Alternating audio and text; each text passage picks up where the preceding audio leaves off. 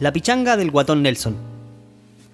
Tengo un amigo que se llama Nelson, aunque le decimos el guatón Nelson, básicamente porque es gordo. Un personaje. Su mayor virtud es tomar chela, lejos. No conozco a un weón más seco para tomar cerveza.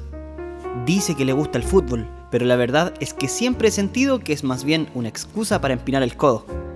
Aunque conceptos tiene y no come vidrio con eso del fútbol ofensivo, para él nada es más precioso que un 4-4-2 arropadito. Sí, es un desengañado de la vida, de esos que no creen en el 10 clásico y desconfía del valor de lo cualitativo. Pero no siempre fue así. Todo cambió el día en que lo patearon, hace 5 años. Incluso antes leía cuentos y novelas, ahora en cambio lee El Mercurio. Su vida se ha ido a la mierda aunque a veces le vuelve el alma al cuerpo, se suelta, relata anécdotas y se caga de la risa. Todo depende de cómo lo pillen los recuerdos. Igualmente su historia tiene épica y así fue todo. Nelson, tenemos que terminar. Fueron las concisas y directas palabras de quien hasta ahí era su gran amor y la única polola que ha tenido en la vida. El rostro sereno de la muchacha no dejaba margen para la acción la sutil pero efectiva distancia de un cuello erguido y la mirada decidida planteaban el fatal abismo. No quedaba espacio para un contragolpe. Definitivamente, el guatón Nelson estaba offside. Con voz tranquila, sin cambiar la tonalidad ni hacer mayores énfasis, la morena continuó e hizo un repaso a los múltiples argumentos que tenía para echar mano. Cada uno cierto, cuál de todos peor.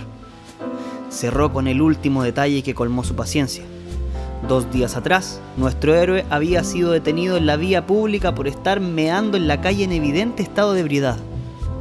La vieja excusa es que no comí nada ya no funcionaba. Él la observó detenida y apasionadamente, pareciéndole imponente, adulta, más rica incluso que con tres piscolas en el cuerpo. La miraba y ya no veía una chiquilla. Estaba frente a una verdadera mujer. Aguantó el llanto por resistencia cultural a lo que llamamos masculinidad.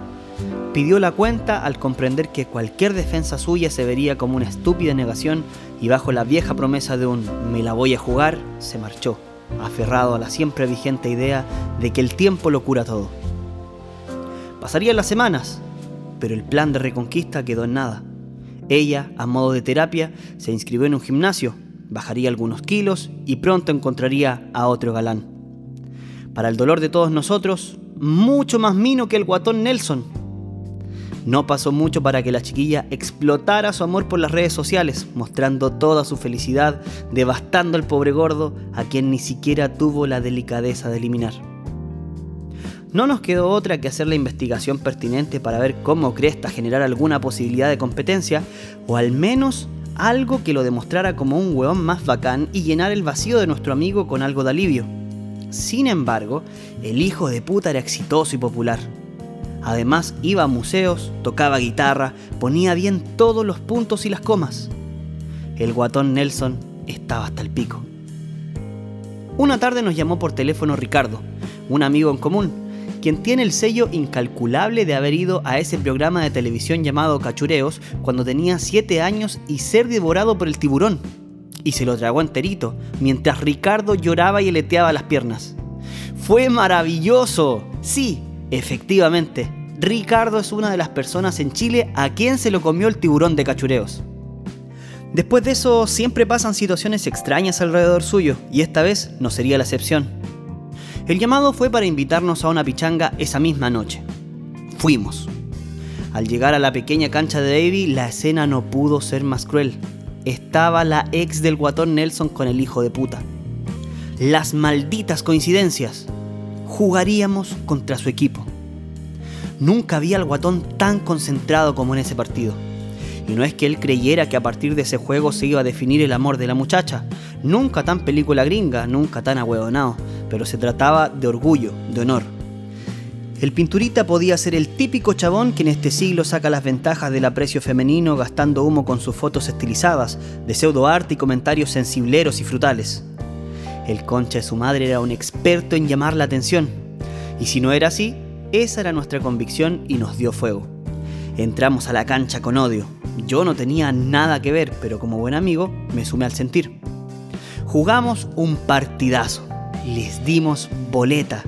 El guatón Nelson incluso le mandó un hoyito al pelmazo. Y se escuchó el ole desde el infierno.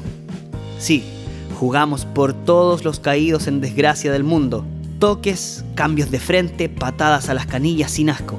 El bonito era puras zapatillas, además quejón y bueno para las chuchadas cuando no se la pasaban.